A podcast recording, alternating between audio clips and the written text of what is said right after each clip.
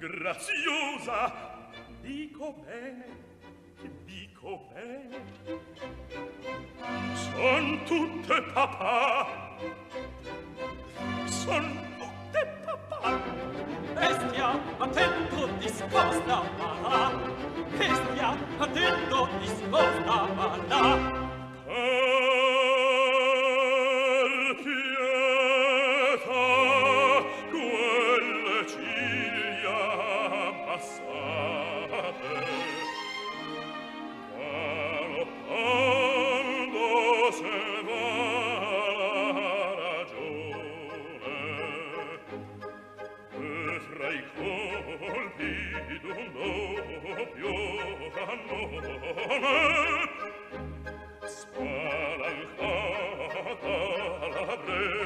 Già di già. E fra i cuori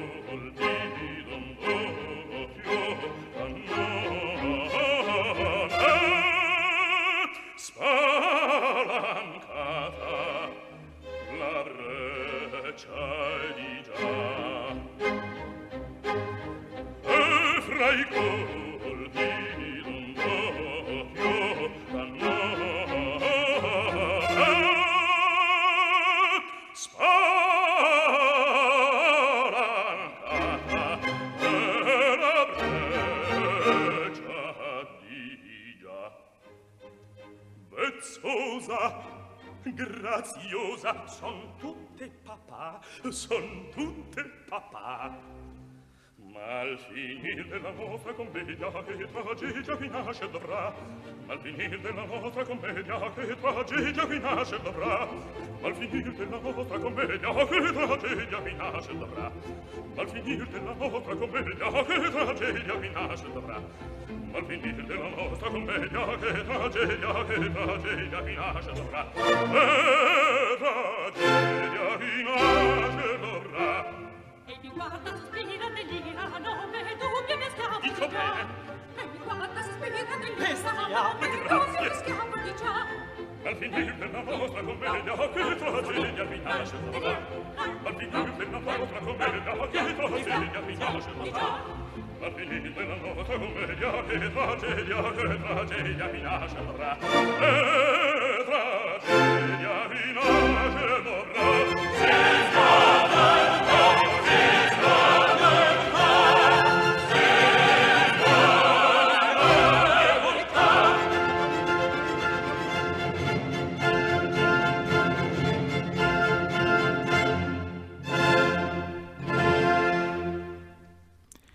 Bien, seguramente más de un oyente ha reconocido en este fragmento musical a Rossini y a la Cenerentola.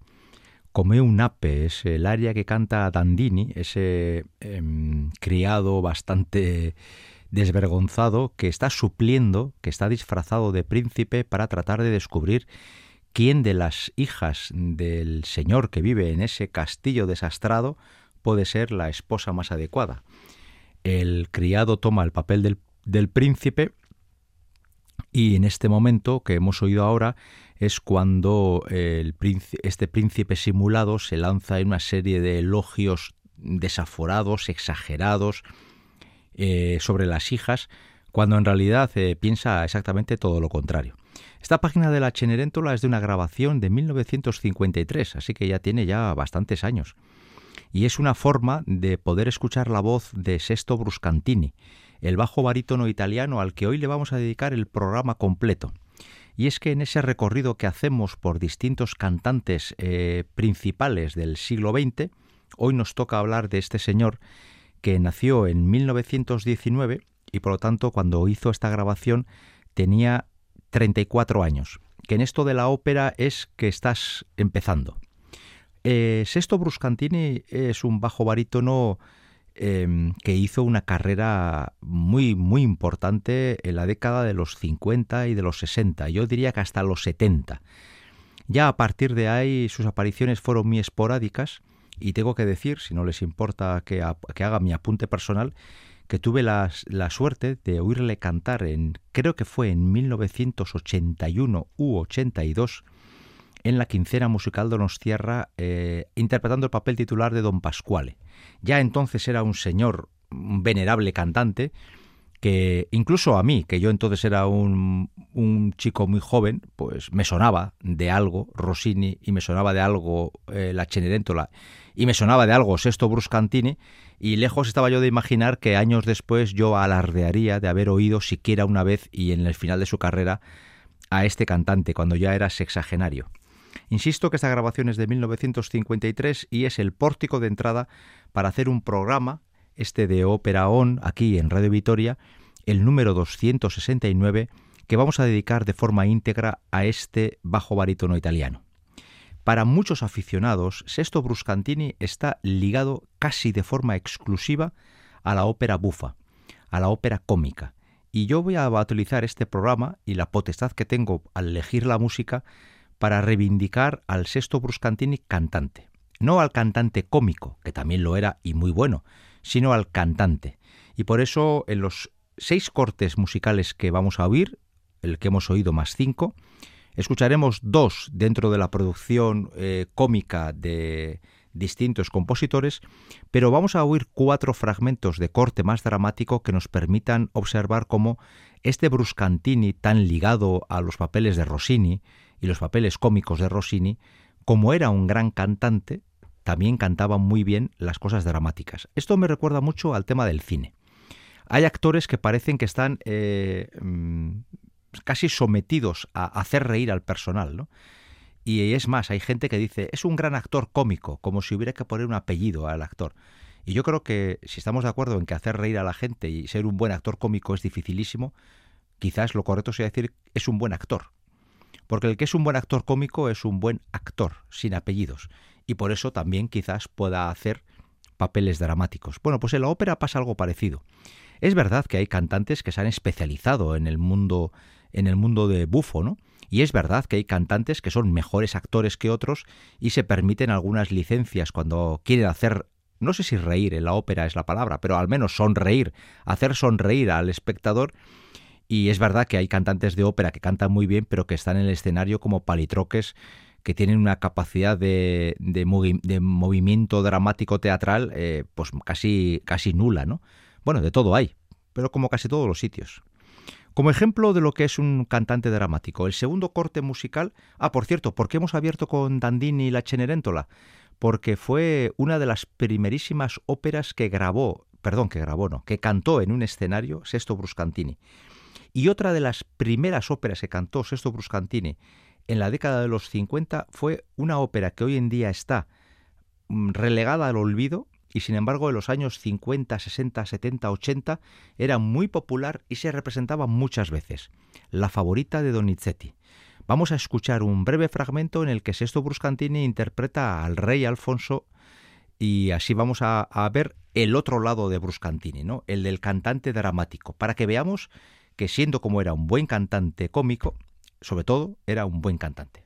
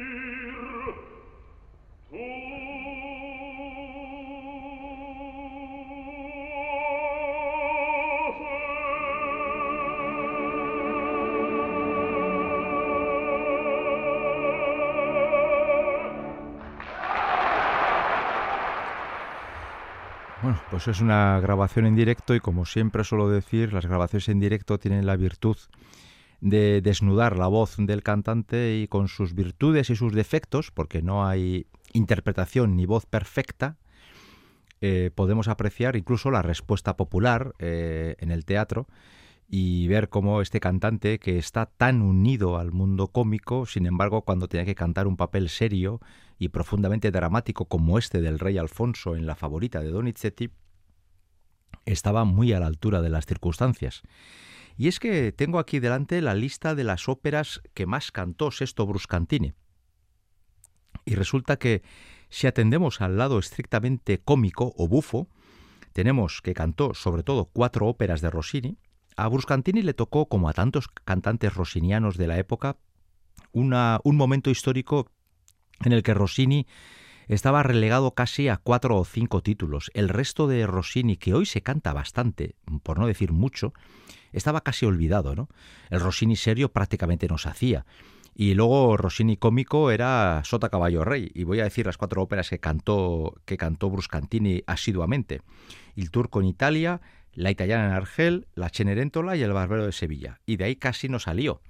Hoy, una voz como Bruscantini podría eh, cantar y grabar, yo creo que más de una docena de óperas rossinianas que por la época de los 50, 60, 70 estaban metidas en un cajón y, con el olvido de la inmensa mayoría de los melómanos. Pero siguiendo dentro del mundo bufo, apuntaría el Falstaff de Verdi, podríamos apuntar de alguna forma Le nozze di Figaro de Mozart, quizás el Elisir d'Amore de Donizetti, la serva padrona de Pergolesi, El matrimonio secreto de Chimarosa y poquito más. Pero resulta que en su lista de óperas más cantadas tenemos algo tan dramático como puede ser La Traviata de Verdi, el mismo Don Carlo, La Forza del Destino, La Bohème de Puccini, el Don Giovanni de Mozart, Pescadores de Perlas de Bizet, tenemos eh, incluso alguna incursión dentro de la ópera del siglo XX, como el Oedipus Rex de Stravinsky, o el Rigoletto de Verdi. Y convendrán ustedes conmigo que en el Rigoletto de Verdi lo que es eh, bufo y humorístico poquito hay. La historia desde que empieza la ópera y hasta el final es de una carga dramática extrema. Por eso em, quiero creo, creo que es conveniente que a un cantante como Bruscantini, que hoy pues le recordamos los melómanos, los operófilos, y poquitos más, ¿no? Porque Bruscantini ya falleció hace casi 20 años y se retiró hace, hace más de 35, ¿no? Entonces, para las nuevas generaciones, Bruscantini es un nombre dentro de una amplia lista de barítonos y, o de bajos, porque Bruscantini, luego hablaremos de eso, se movió en las dos tesituras con cierta solvencia, pero creo que es conveniente que se, que se recuerde al cantante. Y como ejemplo, como colofón a esta lista de óperas tan dramáticas que Bruscantini cantó a menudo, vamos a escuchar uno de los momentos más dramáticos de Rigoletto. Eh, Rigoletto, el bufón, acaba de darse cuenta de que su hija ha sido secuestrada y seguramente ha sido vejada por esta banda de, descerebrados nobles que viven a cuenta del duque de Mantua y que hacen de su capa un sayo. Y han ido, han secuestrado a la que creen que es la amante de Rigoletto y el, y el duque de Mantua se la está beneficiando con absoluta libertad porque, como es noble, hace lo que le da la gana. Y cuando Rigoletto asume todo lo que ha pasado, entre lo que asume y lo que, y lo que se imagina, nada bueno le ha pasado a su hija. Por cierto, y abro paréntesis, todos sabemos que muy poquito antes Rigoletto se ha reído de un padre que quería vengar el deshonor de su hija y ahora Rigoletto está viviendo en sus carnes ese sentimiento de vergüenza al ver cómo su hija ha sido mancillada, deshonrada, según los parámetros ético-morales de la época, entonces es cuando Rigoletto canta eso de Cortillani vil razza danata, ¿no? Cortesanos, sois una raza maldita, y lanza todo su odio, imprecaciones potentes y toda la rabia que siente porque se da cuenta que lo que él tantas veces ha visto, y es que esos nobles se rían de gente de baja estofa, le ha tocado ahora a él y él, que ha callado, incluso ha aplaudido esos malos comportamientos, es ahora víctima de los mismos nobles. Vamos a escuchar este momento tan dramático, lleno de rabia, lleno de frustración y también lleno de odio, que es el que siente Rigoletto por quienes han insultado a su hija, y volveremos a, a admitir que Sesto Bruscantini era un grandísimo cantante.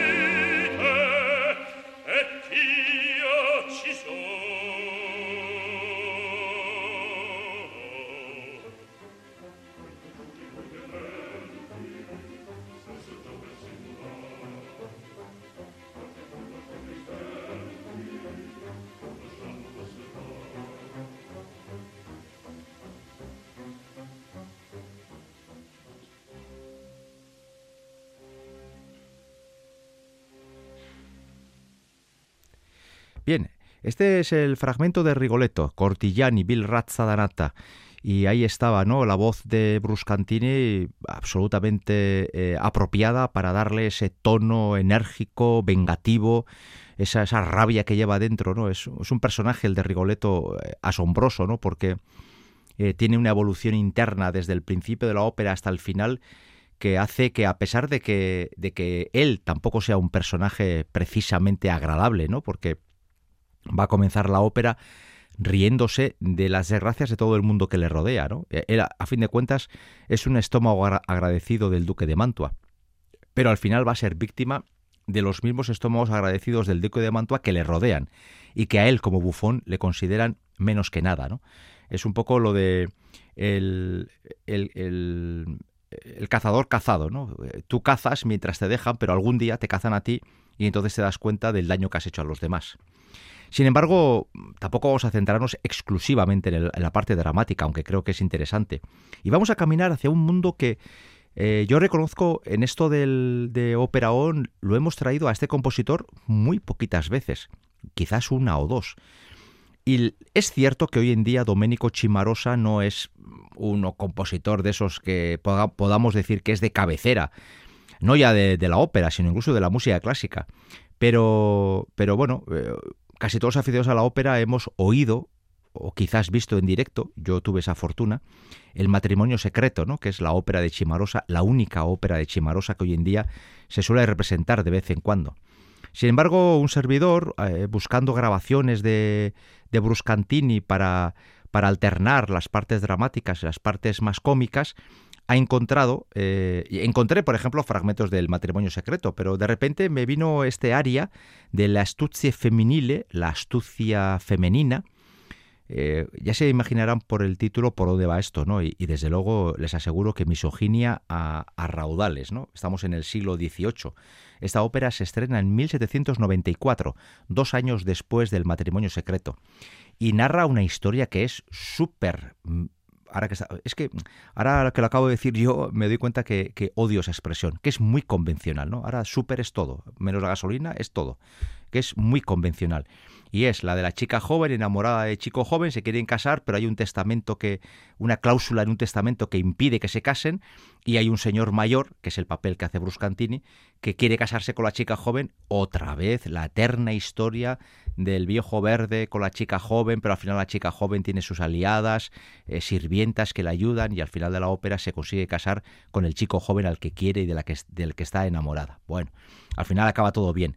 En, este, en esta ópera de Chimarosa, estamos a finales del siglo XVIII, un estilo muy, muy clásico, eh, casi contemporáneo de Mozart, contemporáneo de Beethoven, eh, antes de que explote toda la ópera del siglo XIX en Italia con Bellini, Rossini y compañía, pues Chimarosa dibuja esta ópera que repite los convencionalismos de siempre, pero que deja fragmentos musicales de interés. Y además, de vez en cuando, a mí me gusta mucho escuchar o eh, músicas infrecuentes, ¿no? No ya solamente en un programa de radio o en una grabación, sino incluso en los teatros. Hasta donde a mí me da la cabeza, Chimarosa en Euskal Herria, por ejemplo, no se ha programado operísticamente hablando los últimos 35 años. Yo vi El matrimonio secreto allá por los 80 en Bilbao y no creo que se haya vuelto a hacer nada de Chimarosa, o casi nada. Vamos a escuchar el aria que canta Sesto Bruscantini de esta ópera de Domenico Cimarosa y luego vamos a ir caminando hacia el final del programa volviendo a incidir en el aspecto más dramático. Le Astuzie Feminile, una ópera que aparece aquí en el Ópera On por primera vez, y de Chimarosa, un compositor que nos ha visitado muy poquito, pero que aquí está este ejemplo de ópera cómica en la voz de quien hoy protagoniza todo nuestro programa, Sesto Bruscantini.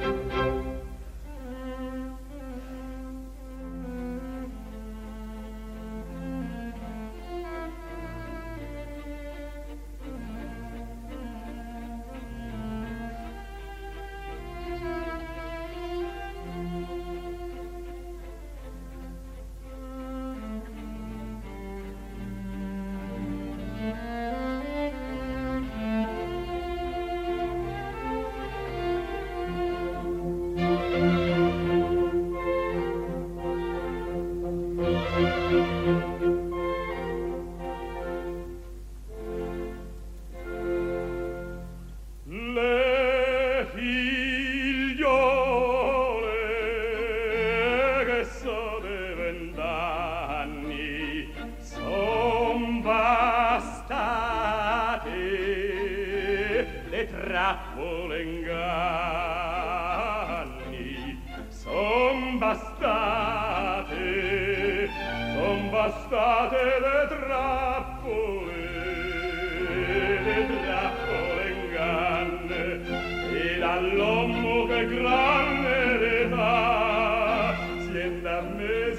merveille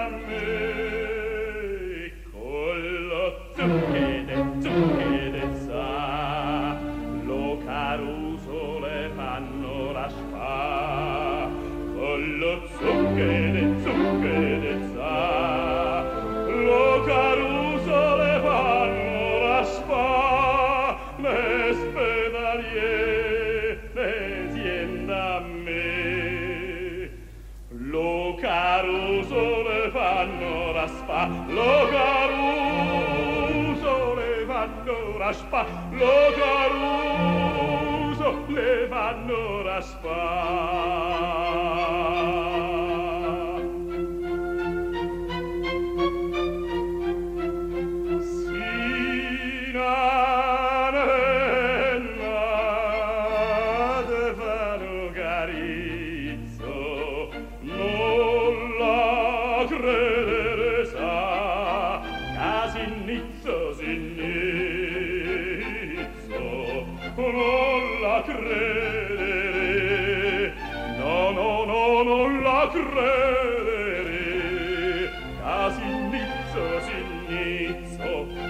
sa col giovine sapo che fa. Sien da me sien da me sien da me. Con lo zucchede zucchede sa da dereto de sta cuffia con lo zucchede zucchede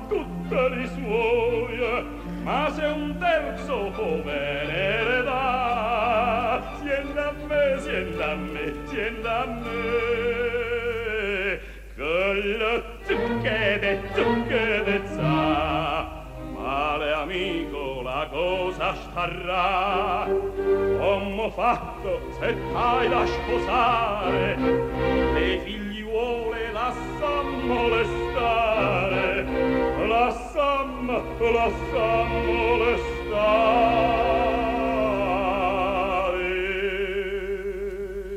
Casino, casino, casino te l'avviso con voi.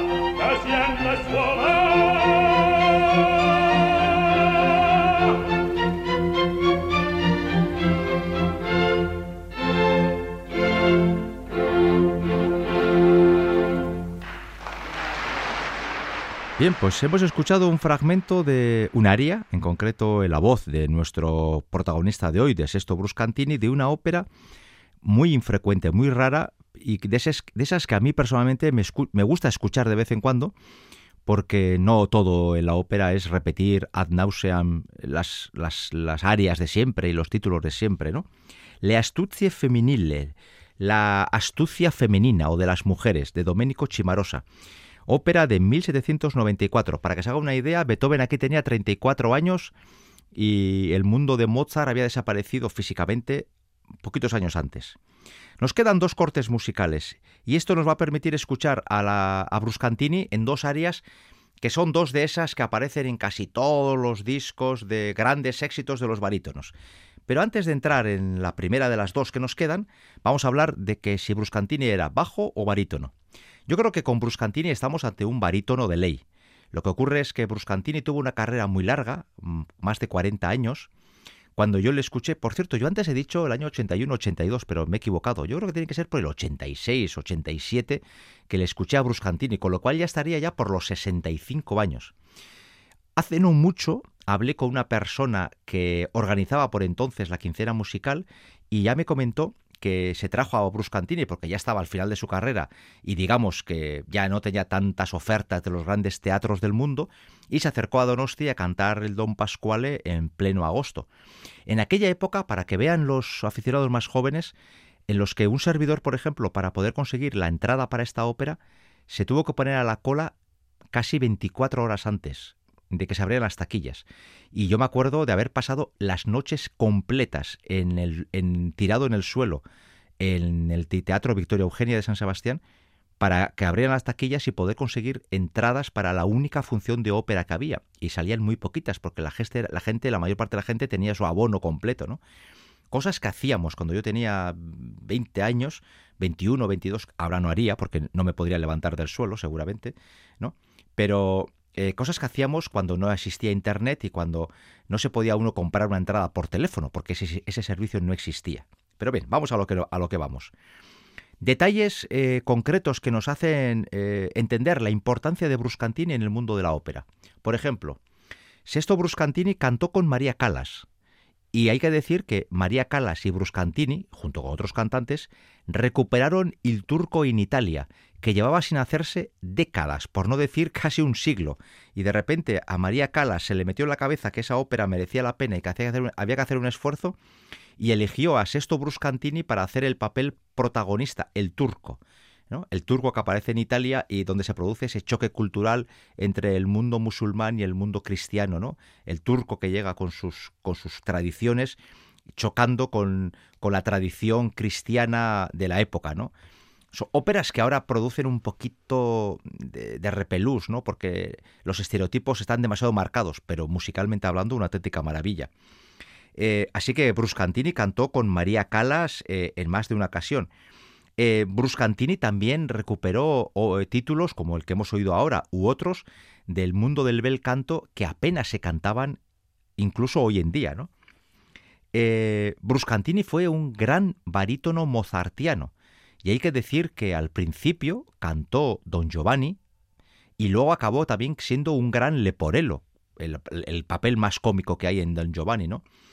Y, es que la voz de Bruscantini, que fue la de un barítono lírico claro, y de hecho los dos papeles que vamos a oír a continuación son de dos barítonos líricos evidentes, con el paso del tiempo se fue agravando y acabó cantando papeles de bajo barítono bufo, donde la línea de canto se puede mm, alterar, entre comillas, y donde las exigencias graves no son muy grandes. ¿no? Pero Bruscantini, en definición, fue un gran barítono, un barítono que asumió los papeles más importantes para barítono que se han escrito dentro del mundo de la ópera italiana. Y por poner otro detalle, Sesto Bruscantini cantó en los teatros más importantes del mundo. Evidentemente cantó en la Scala de Milán, eh, cantó en el Covent Garden de Londres, debutó en el Metropolitan de Nueva York y fue una figura, desde luego, indiscutible dentro de lo que fue el mundo rossiniano y el mundo baritonal de la década de los 50, 60 y 70. Por eso he considerado que era oportuno recordarle en un programa monográfico. Y ya dicho todo esto, y antes de oír el siguiente corte musical, hay que decir, y quiero decirlo antes de que se me olvide, que esto es Opera On, Radio Vitoria, y estamos haciendo en torno a Bruscantini el programa 269 como suelo decir yo en casa, medio en bromas, 268 más de los que yo esperaba hacer. ¿eh? Eh, John Miquel Careaga en el apartado técnico y un servidor Enrique Berta ante el micrófono estamos haciendo esta propuesta en torno a este barítono y como este barítono cantó también Lucia de la Mermur, esto nos permite recuperar el área más conocida del barítono en esta ópera. cruda, funesta Esmania, otro personaje eternamente cabreado, eternamente enfadado y que nos permite disfrutar de una voz oscura, de una voz que se adaptaba muy muy bien a las partes más dramáticas.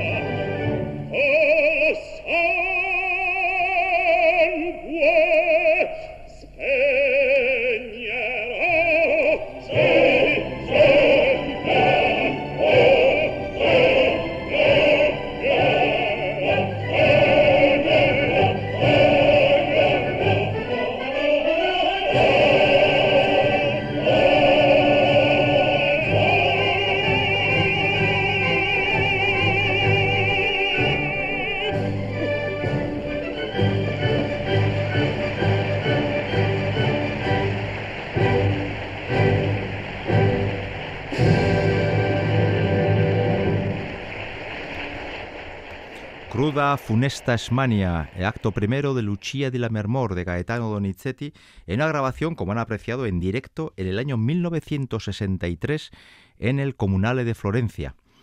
Eh, terminamos ya con el último corte musical y antes solamente una pequeña apreciación. Bruscantini vivió, o Bruscantini podría entenderse como uno de esos cantantes puente que hay entre dos épocas. Eh, Bruscantini debutó en el teatro, en la ópera, en el año 1939 en, su pueblo natal, que por cierto creo que lo han nombrado, Chivitanova Marque. Debutó allá cantando, eh, cantando un papel pequeñito en una ópera eh, de la que, bueno, hoy en día no se sabe casi nada. Pero luego en el 39 comenzó la Segunda Guerra Mundial. Italia, el fascismo, entra en la guerra apoyando a Hitler y ya sabemos todos cómo acabará Mussolini colgado de una grúa, cómo acabará Italia pasándose al bando de los aliados. Y hasta entre el 39 y el 45 la ópera en Italia y prácticamente en toda Europa quedará detenida.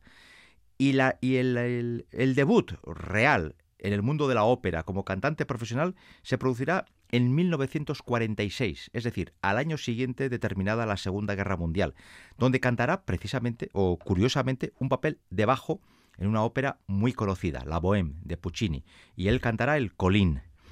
Y hablaba de que es un cantante puente porque eh, en sus primeros años, Bruscantini, aquel Bruscantini que entonces tenía treinta y pocos años, cantó con cantantes como Mafalda Favero, aquella soprano que, es, que para mí es célebre, aunque solo sea porque grabó unos dúos con Tito Esquipa en los años 20, es decir, 20 años antes, de una calidad eh, impresionantes. O también cantó, por ejemplo, con Beniamino Gigli, un tenor que representa el canto pre-Segunda Guerra Mundial y que pasa por ser uno de los grandes cantantes italianos de la primera mitad del siglo XX. ¿no? Y una vez que empieza de nuevo la actividad operística en Italia y en Europa después de la Segunda Guerra Mundial, Sesto Bruscantini va a cantar con otro tipo de cantantes. Y por eso hablo de puente, ¿no? Entre una generación que podría estar simbolizada por Mafalda Favero y Beniamino Gigli, y luego acabará cantando con Franco Corelli, con Carlo Bergonzi, con Mayo del Mónaco, y al final de su carrera se va a encontrar a cantantes como Plácido Domingo, Pavarotti, Carreras, y lo mismo le pasa con las mujeres, ¿no? De Mafalda Favero, eh, la inicial, que ya entonces estaría al final de su carrera, luego llegará el turno de María Calas o la Renata Tebaldi, y al final acabará cantando con Mirella Freni o con Katia Ricciarelli y toda esta gente. Es decir, Sesto Bruscantini, que tiene una carrera muy larga, es un cantante que tuvo la suerte de coprotagonizar muchas generaciones de cantantes. Eh, otro detalle pequeño, hablando de Sesto Bruscantini, que por cierto, yo en esto de la prensa del corazón soy un auténtico inútil, no, me suelo enterar de casi nada. Pero leyendo datos biográficos de Bruscantini me acabo de enterar, me enteré cuando preparaba el guion de este programa, que estuvo casado con la soprano austríaca Sena Jurinak, una soprano que quizás algunos no le conozcan, pero desde luego también pasa por ser una de las grandes sopranos germanas del mismo periodo, años 40, 50, 60. Una cantante que hoy aparece en muchos discos y que aparece como una de las grandes figuras de esa época, ¿no? Y yo desconocía este dato. Y no deja de ser curioso que en un matrimonio confluyeran dos tradiciones líricas tan distintas como Bruscantini, que es un cantante muy italiano, si se me permite la expresión, o Senna Jurinak, que era una, cantante muy germana. ¿no? Ya quisiera saber yo en qué óperas coincidieron para conocerse y para acabar siendo un matrimonio. Y luego, eh, para terminar ya eh, los últimos apuntes de este cantante, pues es muy fácil encontrarle en las redes sociales. Incluso si alguien quisiera recuperar los viejos formatos de compact disc, LP y cosas así, no es nada difícil encontrar su Falstaff, eh, su Framelitone de la Forza del Destino o sus apariciones en eh, las óperas de Rossini. No es nada difícil y así que eh, hagan un esfuerzo porque yo creo que la voz de Bruscantini es muy muy elegante, es un cantante que sabía lo que hacía y desde luego incluso cuando hacía papeles bufos era muy respetuoso con la partitura. Terminamos el programa con una grabación en directo de Tokio 1973, La Traviata, y este es el momento en el que aparece el padre y al hijo le canta eso de Di Provenza il mar il suol, de Provenza de nuestra tierra, te traigo el recuerdo del mar y del sol para que no hagas el bobo y te cases con esa chica tan malvada. Así eh, terminamos este repaso a la, vida eh, musical de Bruscantini en el, deseo de haberles ayudado siquiera a conocer un poquito más, o a conocerlo, aunque sea un solo un, ratito, este grandísimo barítono italiano, hasta la semana que viene.